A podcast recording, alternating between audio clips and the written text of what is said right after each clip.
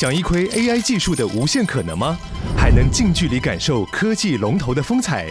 那就不要错过台湾最盛大的科技聚会 Computex，六月四号到六月七号于南港展览馆隆重登场，聚集全球 AI 最新技术与产业趋势，更有多场讲座论坛与新创竞赛等丰富活动。立即点击资讯栏报名参观，掌握科技脉动，探索 AI 未来。你有没有想过一个问题？一整天里面你会扮演几个角色？我的话会从先生、爸爸、去健身房的小菜鸡、Podcaster、喜剧演员、YouTuber、Ladyboy，再回到爸爸、老公的身份。身为一家之主的我，压力有多大？你知道吗？你知道，因为你跟我一样，每天都好累、好想睡、好多事、好讨厌。前一阵子，我就突然觉得说，哎，其实我们每天工作、生活都只为了一个目的。你是不是想跟我说啊？不就为了活着？哎，我跟你说，当你整天在不同身份角色之间切换的时候，你就会发现啊，我做这么多事，还不就是为了爱？因为我爱老婆，爱儿子，爱带给大家欢笑，所以我愿意持续做这件事情，让自己觉得每一天都很有价值。可是每天都这样，当然会觉得累啊。所以当你觉得累的时候，来一包强还要更强的五倍对策。本期节目由火星生技赞助播出。五倍对策使用日本专利成分，搭配十种核心复方，帮你补充霸气元素，增强体力，提升魅力与即战力。今年年底前下单，不限金额都能参加抽奖活动，最大奖是价值两百一十万的 Tesla Model Y。双十一之前下单，火星再加码抽劳力士黑水鬼。五倍对策，每天早上吃一包，精神力满满，续航一整天。晚上回家之后，还能给老婆幸福满满的爱。我真的好担心，算了。没有，我不担心。没有，没有，没有。哇，越来越惨，这段都剪掉。Hello，各位听众，大家好，欢迎收听最新一集的播音。嘿嘿。这一集就是大家一直在那边哭，哭了几个礼拜，八个礼拜吗？的曾伯恩自己讲的播音，真的超久没有自己讲的。然后因为之前我们为了影像化，我们都拉去外面的录音室，所以好久没有回到这个录音室了，真的是非常怀念的感觉。自己讲，说不定整个人已经生疏了，已经不知道要怎么讲，那个时间体感都不见了。以前是可以直接讲到十五分钟或者二十分钟，然后想说啊，我知道了，该结束了这样。嗯，这个礼拜我们就看看吧。好，在进入主题之前，先来闲聊一下，因为大家好像也是蛮久没有听到我个人生活在干嘛。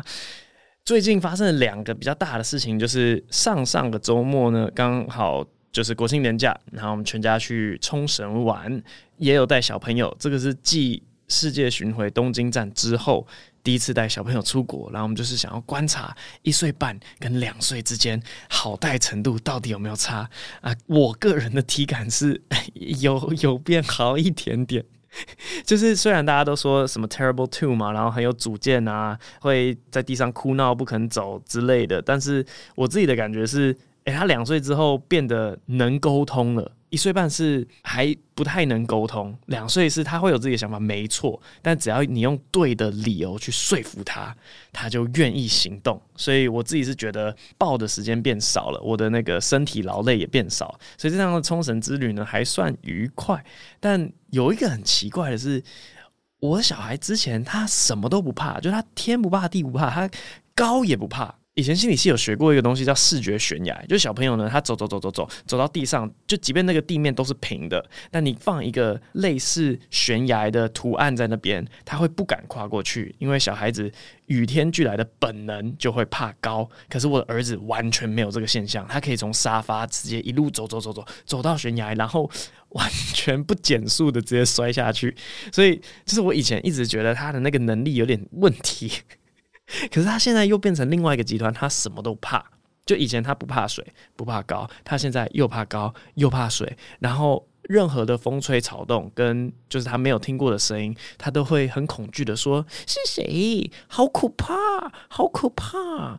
然后就导致我们整个冲绳之旅，原本想要去每个海滩玩水，诶，没有办法玩水，他变得怕水了，也没办法去任何人多的地方，像美国村，因为他怕人，就诶还蛮浪费的。然后另外一个我觉得失算的东西是，我们这次冲绳住的是星野，然后它是一个类似 villa 的地方。我觉得冲绳这个地方呢，它其实是一个你早上起床之后，你就会冲去某一个天然景观，或者冲去某个海滩，冲去某一个呃，好比说很多人喜欢去什么琉球村啊，或是去美国村这样子的岛，这样它不是一个一般的海岛，像是马尔地夫、巴厘岛这种，诶，其他地方也没什么好逛的，所以你就是在 villa 待一整天。的那种岛，所以住冲绳的 villa 我觉得有点不划算。这样虽然这样有点好像在当人财路，但我觉得冲绳好像比较适合去住一般的饭店，然后你就整天往外冲就好了。因为反正我们就订个 villa，然后还是整天往外冲，就觉得哎、那个 villa 有很多东西都浪费了，都没用到。就好比说他有很多课程，然后我觉得要是要不是没带小孩，我超想要上那些课程。有什么那个琉球的剑道，就你可以学。木剑还是什么的，然后还有骑马，就在沙滩上面骑马，超浪漫的。我每天早上就看到一些看起来像新婚夫妇的，或是看起来像退休夫妇的，他们就是在这个清晨的沙滩上面骑马，就觉得啊，可惜呀，啊，反正就这样，冲绳之旅大概这样。接下来要进入今天的正题了，今天的主题是我很爱我老婆，我并没有被要求要道歉。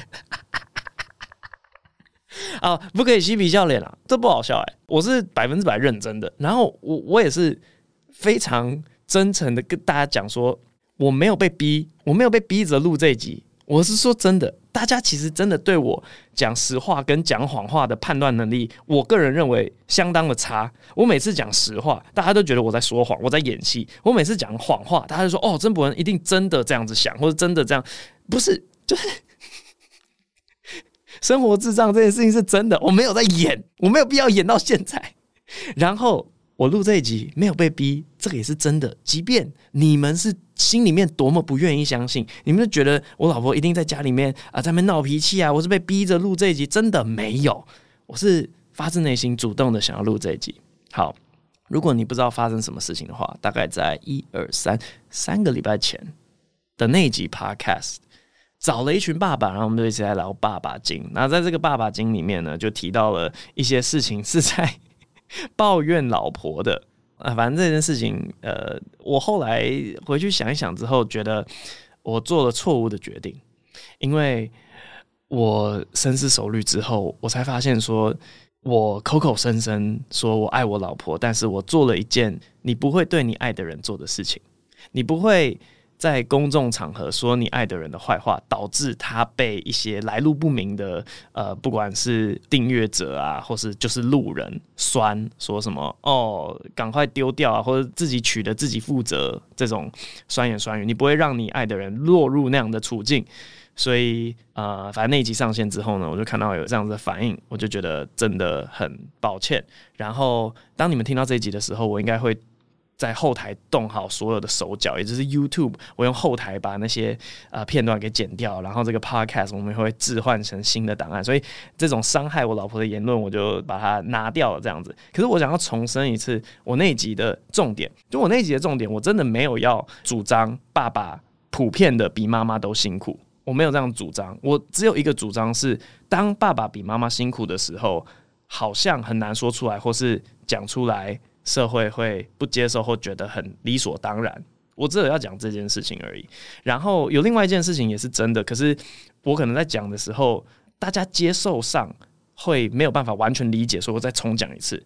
这件事情就是，你如果问我老婆是不是过得比我爽，比较轻松，那个答案百分之百对，就是这样。可是因为我爱我老婆，我也爱我的小孩，所以我完全不介意。后面的完全不介意是真的不介意，然后我宁愿这样。好，我觉得有一种工作，他们很倒霉，是因为当他工作做到最好的时候，他最容易被忽略掉，像是公司里面的 PM，就是。负责管大家时程的，因为如果 PM 可以把每件事情都做得超好，你就会发现说公司运行上面超顺，没有任何产能卡在那边，没有遇到任何的问题，然后你会以为这一切都是理所当然的，但是那其实是 PM 他花了很大的。心力去让每件事情运作起来都顺的，很少会有人看见这个隐形的帮忙，然后去感谢 PM 说：“哇，我们能运作这么顺，感谢你的功劳。”那我觉得我老婆在家里面的角色大概就是这样子。其实后来想一想啊，我很多事情我这辈子想都不用想，包含说我不知道我以前有没有提到，但是我真的不知道我所有。的那个收入啊，就是进来的钱都不是我在管，都是我老婆在管。然后这个钱有没有收到啊？有没有准时收到啊？到哪里啊？怎么安排啊？我完全都不管，我就是在外面，我像个白痴一样，我就是去上台啊巴拉巴达达巴拉巴达巴拉巴讲话，然后然后我只只需要管这件事情就好。所以财务的东西，我相信他就是因为做的又好又有效率，然后我完全没有想到哦，对哈。如果没有他，我还需要做这件事情。而另外一件事情就是关于小孩买的一切东西，像是衣服啊，然后那个叫什么啊，吸鼻器吗？反正他们就会流鼻水，然后流鼻水呢，我就会想说啊，那不就拿一个那个湿纸巾，然后给他妈妈妈妈去摸他鼻子。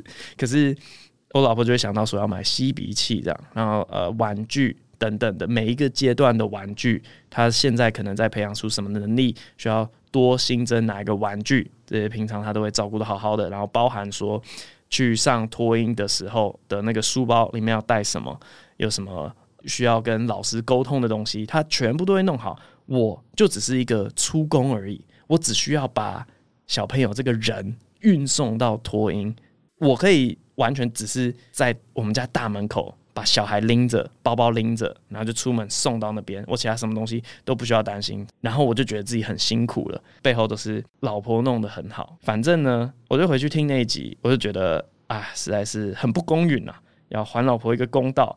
所以 今天就在这边 全部讲出来啊。对啊，当然除了这些，还有还有其他像情绪方面的支持。我我我也是个每次表演之前啊，心情一定都会。变得非常阴晴不定，我也说不起来，焦躁还是愤怒还是这样，反正蛮多蛮多负面情绪会压抑在那边的。然后我老婆就是要吸收这些，不管是我想到一个东西，然后问她说：“诶，这个好笑吗？这个好笑吗？”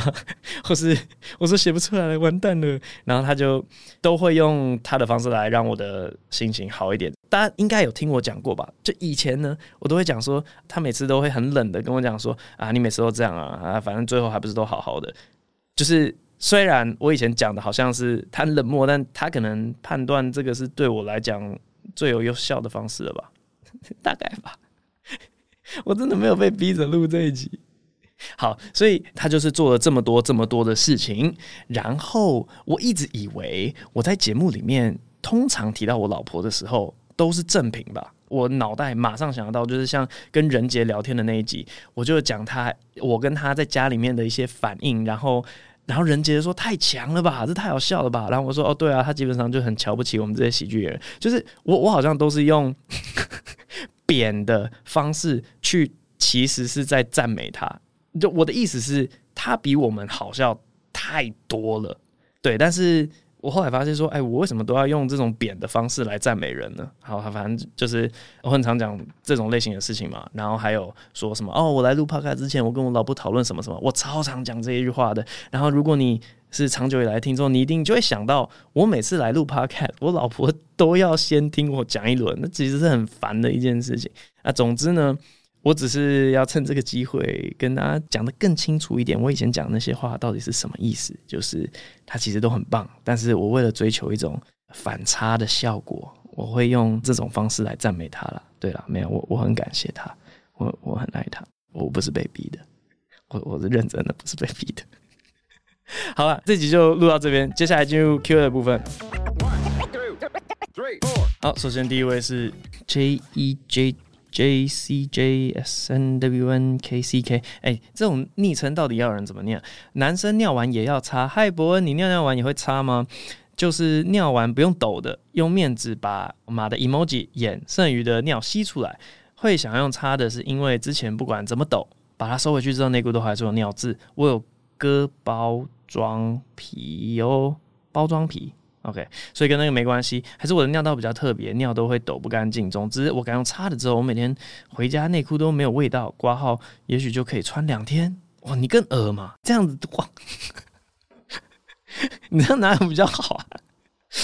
我宁愿你每天换内裤，好不好？你你不要擦，你直接把那个尿滴在内裤上。我告诉你啊，各位，啊，算了，为什么为什么要这种态度？反正以前不知道在哪个地方，我印象中尿是无菌的。所以尿其实应该是干净的，所以我都不会擦，我直接抖。但我我抖很久。就有些人抖，他们只会全身震那样，呃，这样子。可是你用手去这样子把它那样啪啪啪甩甩，然后对，尿还是会滴在内裤上面，可是没关系，那个东西是无菌的，所以其实应该是干净的。嗯，尿完不用擦。下一位，我是向日葵，希望博恩可以回答这一题。博恩你好，听很久的 podcast 第一次留言，但我真的太想知道博恩会以什么样的立场回答。状况是这样的，我朋友已经念到研究所，她现在想要跟男友出游两天一夜，要外宿，遭到父亲反对。父亲觉得一人一间，但不能同房。虽然说是以保护女儿的立场做阻止，身为朋友的我也可以理解。挂号加上自己也是女儿的身份，所以发现跟爸爸谈男友话题的时候，爸爸总是特别严肃。但我还是很纳闷，难道因为父亲也有年轻过，所以？知道年轻男生内心在想什么，才会特别想保护女儿的吗？想知道同样身为父亲也曾经年轻过的伯恩，如果将来有女儿，会怎么处理女儿跟女儿男友之间的议题？谢谢伯恩，也祝伯恩全家平安顺利。哎、我刚好不用回答这一题，因为我没有要再生，然后我刚好生儿子。拜拜。下一位，B B Q S U U P I O K U，好啦，回答一下啦。哎，真是的。我觉得我会跟女儿沟通，然后跟她讲说：“你要确定哦，要要确定什么呢？要确定这个这个这个这个这个这个这个。然后剩下我就尊重她自己的判断了。对，我不会用规定去压一个人。我我个人是这样觉得啦。就算要用某些规定，就假如说呃几岁之前有门禁怎样怎样，也会解释原因。那他如果不同意的原因，我觉得也可以商量。”大概是这个想法，但是这就验证我讲的啊。我以前就讲过，很多人说什么想要生女儿，哦，女儿比较好带，超级自私的一群人。我就是想生儿子，因为儿子就比较不用烦恼这种问题，就是男生在这个世界上比较不会被欺负。你如果真的为孩子想的话，你应该要想要生男才对。女生就是比较容易被欺负，你就只想到你自己，你没有想到小孩，自私自利。没有，好，没有，没有，我没有真的生气的，我只是觉得对。重述一次，下一位，呃，那个，请问 Podcast 影像化之后有达到你们理想的目标吗？自从播影像化之后，已经连续五集都是跟来宾的访谈呢。有来宾没有比较有趣？今晚想来点播音的自言自语。哎呦，你留的留言真是留对时间嘞！呃，我只能说那个是过渡时期的权宜之计，没有达到我理想中的目标，但我觉得也很可以预期。我不是从影像化一开始我就在讲说，YouTube 做节目的方式跟 Podcast 真的不太一样。就假如说今天有个访谈好了，我我随便乱讲哦。假如说我今天访到一个撒旦教的人，我可以访他说：“哎，你们所以你们撒旦教有什么样的想法什么的？”然后他开始讲讲讲讲讲讲讲。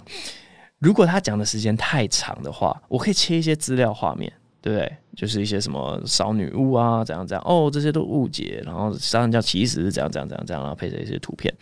如果你是要一开始目标就做一个影音的话，会考虑这种做事的方式。可是 Podcast 访谈，你就变成没有这些东西辅助，然后一个来宾他的论述超长超长超长，你就只能一二三机那样跳跳跳跳跳跳来跳去的那个样子。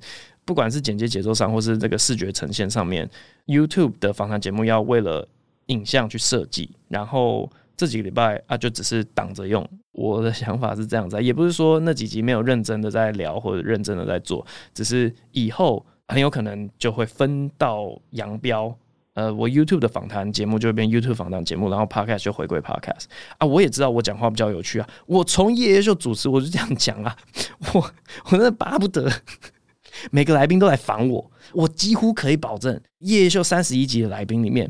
有几个讲话比我有趣的，屈指可数吧。我随便你你你来访我，我我，但没有办法，因为又不是每个人都有现场表演能力，或是任何的讲故事能力。我觉得这都是需要去练习的。那政治人物当然不用讲嘛，YouTuber，我觉得真的是对着镜头表演跟对着现场表演也还是不一样。谁有这种双重能力呢？又能对着镜头表演，又能对着现场表演，就这种人就很少嘛。啊，所以无可厚非的，来宾的集数就可能稍显比较无趣一点，但偶尔也还是会遇到呃可以 handle 的来宾。反正啊叭叭叭叭，就就好比说，好比说凯莉，他就完全知道要做什么样的效果嘛，那那集就比较好看嘛，这都都很明显的。好啦，不讲太多啊，就是这样。那以后会分道扬镳。下一位，Can turtle fly？乌龟会飞吗？火山鸡米花，伯恩你好，喜欢伯恩的天马行空，对各种歪理的探讨，还有吉娃娃的段子。我是一名火山科学家，谢谢有伯恩陪伴度过的野外工作和开车时光，想问伯恩会不会觉得奇异鸟根本是鸟界的吉娃娃，好像没什么竞争力，不会飞，挑食，筑巢在地上。根据纽西兰 Department of Conservation 所述，众多的哺乳类，包含猫、鼬、雕，对奇异鸟都是威胁。其中最大的威胁是狗，无论狗的体型、品种、训练程度、个性，都能对奇异鸟的数量造成毁灭性的打击。仅因为狗在纽西兰奇异鸟的寿命从自然的二十五至五十年减少。到平均十四年，所以你能想象吉娃娃扮演掠食者 狩猎奇异鸟的画面吗？最后想要请伯恩模仿奇异鸟的叫声，希望明年世界巡回能有奥克兰场，也祝伯恩出门都能与各式各样的鸟儿不期而遇。哇，这个留言我太喜欢了。对，因为我记得吉娃娃那一场里面，我其中一句话应该就是说。吉娃娃到底打得赢谁？然后答案是捕蝇草。可是这边居然发现说，哇，他打得赢奇异鸟。那奇异鸟想必是很废。但我刚才想说，他真的是最废的吗？我总觉得比下有余，诶，好像一废还有一废废这样子。但是呃，对对对，奇异鸟的叫声，我们今天可以学一下奇异鸟的叫声。然后奥克兰场，我记得原本澳洲巡回的时候有在考虑，但后来啊、是因为什么原因啊？啊啊！我想起来了，就是澳洲巡回的时候，我们原本只有要演在周末，因为周末票就比较好卖。然后中途飞去西澳博斯的那场是临时加的，因为博斯的人就一直在那边狂敲碗说博斯博斯博斯博斯博斯博斯。然后我们就说 OK 好，那加一站西澳。但是奥克兰就有点尴尬了，因为。要么就是我要再多待几天，前面多待几天，后面多待几天，但是就又是一个周间，不是周末，就觉得哇，那个效益好像不是很好。但对，我超想去纽西兰的，超级想要去看那边的天然景观。就大家不是说什么哇，那边拍魔戒什么什么美的，没有去过，也非常想去。好，下一位，E L 八一二八。感觉自己考不上研究所，不过你好，因为自己读的科系太无聊了，目前正在心理系的实验室做 PD 相关的研究。PD 大家不知道是帕金森氏症，希望之后考研究所会有帮助，但研究所的名额真的好少，而且学校都是什么台大、阳明，真的觉得考不上。虽然在心理系的实验室，但也不想要跟本科系的人抢那个名额，毕竟他们一定。要读研究所才能考国考当心理师，真的好可怜。想知道伯文对生理所、解剖所和脑神经科学的想法。决定一个明确的目标对我来说好难，尤其感觉都考不上。呵呵，对鸟不是很了解。这本许愿《冰原历险记》里面豆豆鸟的叫声啊，可惜可惜哇，刚好错过了。我们今天要选奇异鸟哇，我离开有点太久了，我不知道生理所、解剖所、脑神经科学的的看法。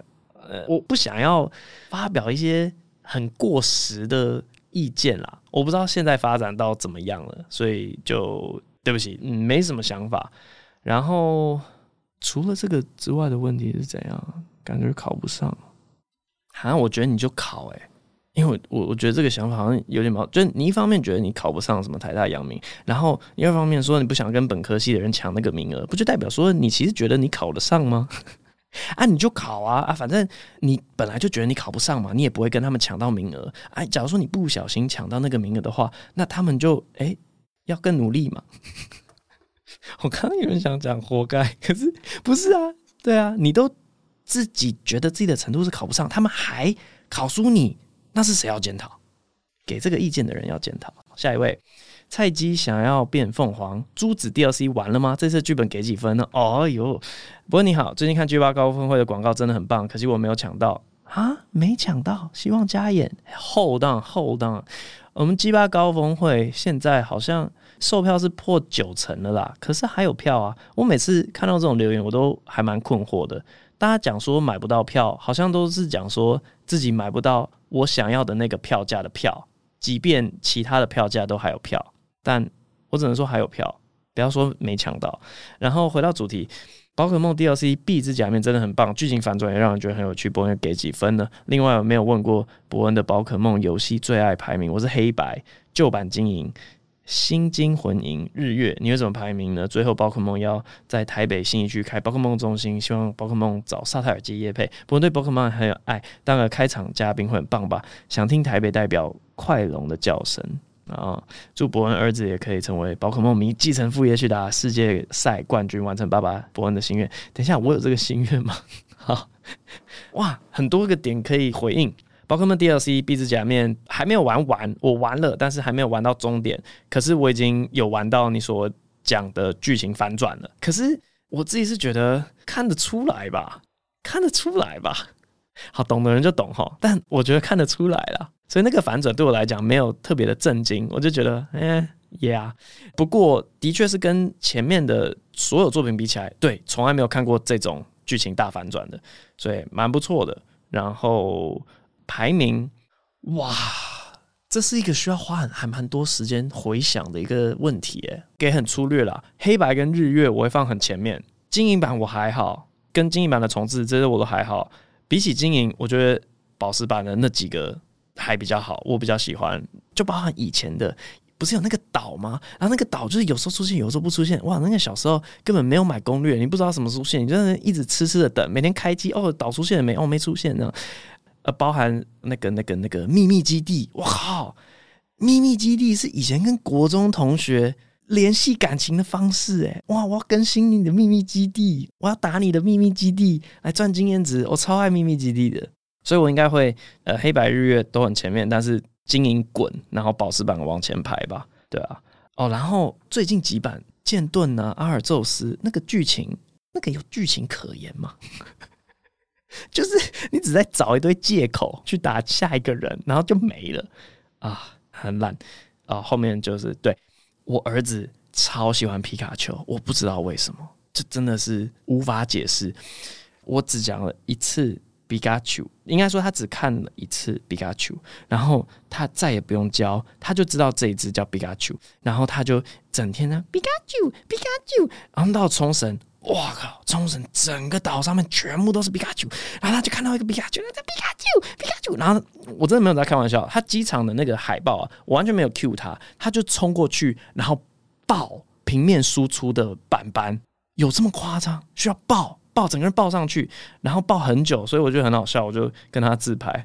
他对皮卡丘相当的有爱，我不知道那个设计上面一定是非常的有巧思。皮卡丘这三个音。是多么的简单，以至于所有的小朋友不用学就可以会发音，然后又印象深刻。它的外形啊，不知道还是我儿子的问题，反正我不用训练他，他已经非常非常喜欢宝可梦。下一位，古海里浮沉的阿珍，想要请问聪明帅气又好笑的博文指点迷津。博文你好，不是晓得你在工作场合中是否需要和难沟通的长辈开会？小妹，我在很大间的金融机构工作，常常会和长辈开会，遇到我讲完马上重复问一样的问题，不等我讲完话就插话等等的情况。常常状况外又爱当伸手牌，讲话带情绪，喜欢结尾拖一个很长的语助词啊，例如不知道讲成不知道啊。请他们给我们多一点资料啊，语气就会变得比较不耐烦和颐指气使挂号。但我们不是上对下的关系，不知道伯恩会不会遇到一样的感觉？感觉比较年轻的产业公司应该比较少遇到这样的情形。想问，如果伯恩会怎么做呢？阖家平安，内心平静，充满能量。好，感谢你。好，我觉得这个问题有趣的原因是，有些状况的确在年轻人里面也会遇到，但里面那种讲话带情绪的人。都是我，所以我根本就是你很讨厌的人。可是那个是因为比较是因为上对下的关系。虽然我我已经很很努力的在克制，然后不想要有这种上对下的关系，但是对我就是职场里面比较讨厌的长辈。等我老二十年之后，绝对就是你讨厌的那种人。反正 我们在公司里面有发生过的事情啊。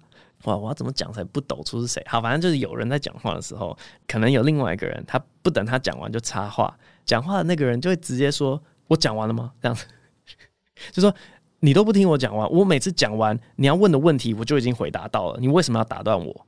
然后他就会继续讲完，然后同时也回答到问题。不过这种情形，我觉得好像不管年龄层都会遇到。诶，然后伸手牌哦，伸手牌，伸手牌比较还好。因为我觉得我们公司还蛮致力于发展一些啊，我们在 Notion 上面有一切的 Q&A，所以任何的员工有问题，他们知道要先去找答案，然后也在想办法引进一些 AI，让他去吃那个我们 Notion 的资料库，然后到最后完美的情形就会变成，当你有问题的时候，你直接去问 AI，AI 会帮你找出答案，然后 AI 直接吐答案给你。所以我们公司是有在做这件事情，所以这个伸手牌的问题比较嗯不常遇到。呃，语助词这些哦，嗯，我想要跟公司某些人，我们有一个默契，就是哎，我知道讲话可以比较直接，所以我们讲话就真的比较没礼貌。可是没有人会往心里去，因为我们就知道说，哦，我可以这样子比较有效率的沟通。就不用在那边一堆啊，这件事情不好意思，想要麻烦大家在那边一堆一堆前缀，然后才进入要讲的重点。好，所以可以说这些状况都有遇到，可是的确因为群体之间关系的不一样，就不管是年龄比较近啊，或是比较扁平，好像不会有困扰一点点。那如果遇到这种情形哦，哎，不知道哎，来沙泰尔吧。好，下一位。喜剧中毒不知道吃什么，以前都只有在网络上看，结果去二三看一次就爱上了，每个月都要去补充快乐能量，但每次都不知道在附近要吃什么。想问博恩附近有没有推荐的食物？哇，好，首先就要回应，现场真的跟网络上看到的那个氛围啊什么很不一样。然后感谢你有爱上现场的喜剧。附近要吃什么？我如果讲的话，就已经注定我以后不能再吃这家店了。因为我一讲出去，大家礼拜四就全部去吃那家店，然后就会导致，哎，呃，有点像那个什么萧家小馆，呱吉讲了之后，哇，那个排队的哇爆满。我小时候就是在二一六巷里面长大的，然后以前萧家小馆真的是 就是还好，但呱吉讲了之后就不能去吃了，所以我现在讲任何的店，好像就会发生这种事情哎。好，那我给一个大概的方位就好了。就是呢，在这个很多人都喜欢吃二三对面顶呱呱或米粉汤，但中间那条巷子往里面走，会找到一间面店。我觉得那家面店蛮好吃的，嗯，但我不讲名字，然后大家可以自己去探索。好，从此之后只吃全家。好，下一位，嗨嗨嗨，Newbie，Peter 哥生日快乐，Peter 哥生日快乐，哦。已经有人看到了吗？刚在高雄电影节看完都市剧集，对于伯恩在电影里面的表现，嗯，是伯恩在演伯恩呢。真相，想请问伯恩之后对与他人祝福挂号捉弄，也会感到恐惧或毛毛的吗？好，看完这个留言不同意，所以没有很开心，因为我觉得我在里面的角色跟我本人一点都不像，一点都不像。你如果要说他是跟就是 maybe 以前在夜秀里面短剧的那些表现很像的话。大概吧，大概也是他们 casting 会开到我的原因，但反正我本人跟这个是真的是一点都不像，极端极端的不一样。好，那想要请问博恩之后对他人祝福，有感到恐惧和毛毛的吗？就不会啊，那个很明显，我觉得都有点超现实啊，现实中就不会发生这种事情。嗯，包含演技也是啦，我觉得那个角色其实在呈现上有点卡通，他的个性有点太太鲜明。一般在生活中不太会遇到这种类型的人，所以对啊，没有没有很同意。下一位，Liam 一一七，如果破蛋者中的盘子先生上台了，不过你好。最近趁双十折扣购买了破蛋者，想要 请问关于尝试惹怒盘子先生的那段，如果他真的上来挂号，或是有想上台的举动，你有什么反应呢？在听到他回复你的当下，我马上想到是威尔史密斯事件的回答，不知道你是不是也有这层的含义呢？最后恭喜沙泰尔终于推出了非博恩的夜夜秀，这应该是博恩非常希望做到的事情，让沙泰尔更健康的发展。预祝博恩与沙泰尔都能如期发展，也能吸引到更多精确的受众。好，感谢你。诶、这可以讲一段小故事。好，反正话先讲在前头，我没有要责怪盘子的意思。可是这个世界巡回的几站啊，二十八站里面，只有他给的答案不是我原本最顺的答案。好，那一段在其他的二十七个场次里面，所有的观众都是同一个反应，就小巨蛋的反应不一样。好，但也有一个效果嘛，因为我觉得他的意思也是威尔史密斯啊。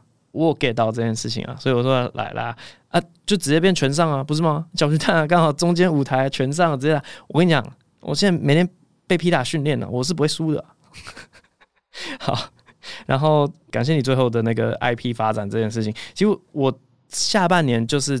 在做产品开发，不管是 G 八高峰会，也希望 G 八高峰会之后是可以延续的 IP，每一年选出八个最强的，然后这八个人是会替换的，所以我希望目前被选到的八个人的皮绷紧一点，因为你知道下面的人是有才华以及呃很有气势的要冲上来的，然后去替换，而且我心中想象是不止台湾的表演者，就是因为现在啊。呃 中国被封的被封嘛，然后这个马来西亚又有 BBK Network 的兴起这样子，所以我是希望以后的那八个，我可以邀到海外的人进来一起竞争那八位，然后让这个 IP 可以替换人，说不定有一年我也不在里面了，我已经跌出八名之外等等啊，这个是一个，然后同时又在开发另外一个 IP。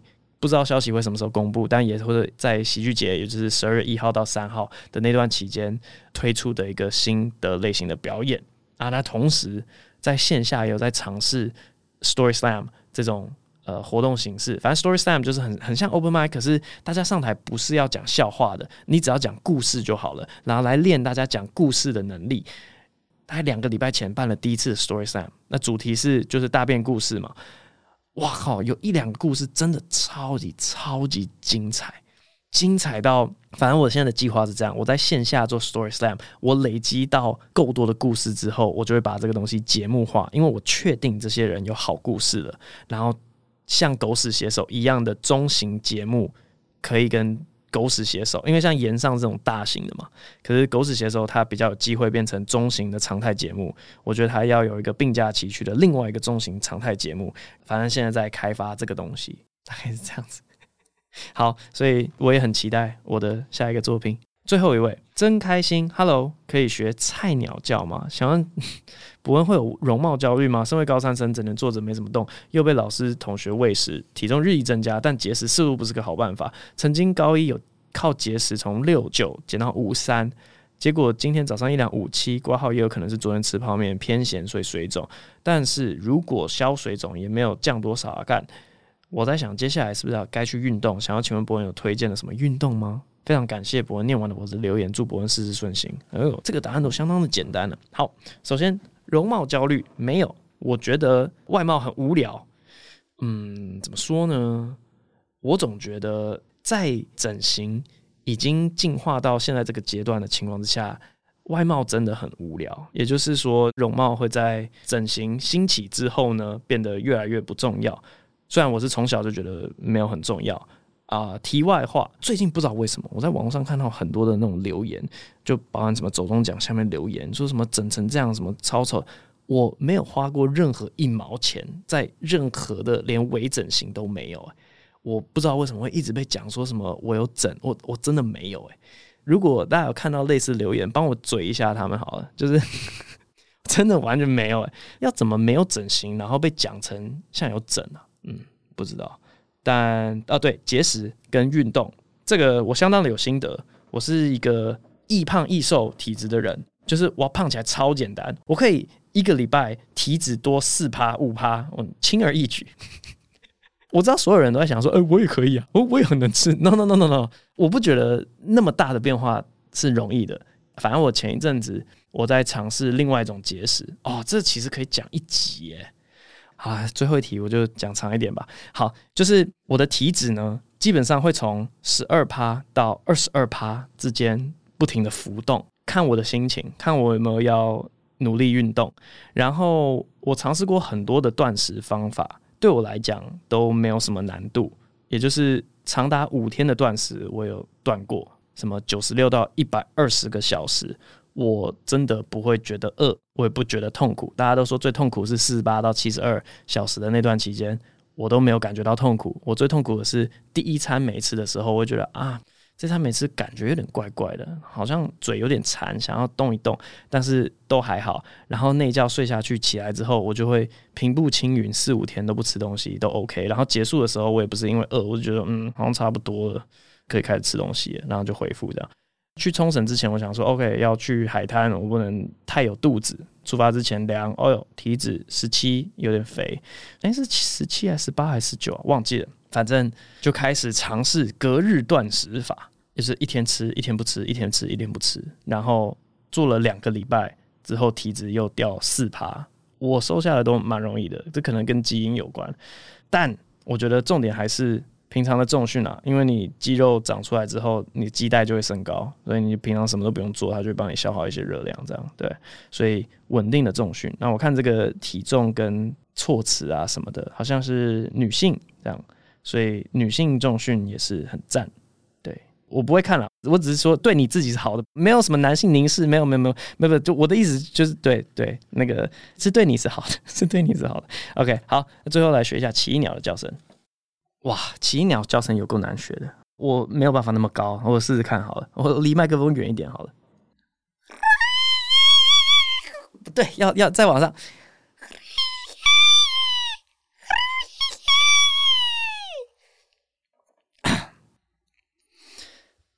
听完就不想去纽西兰了。好，这集博恩就录到这边，大家有开心了吧？只有我一个人讲啊。VS 中间没有电，我们下集再见，拜拜。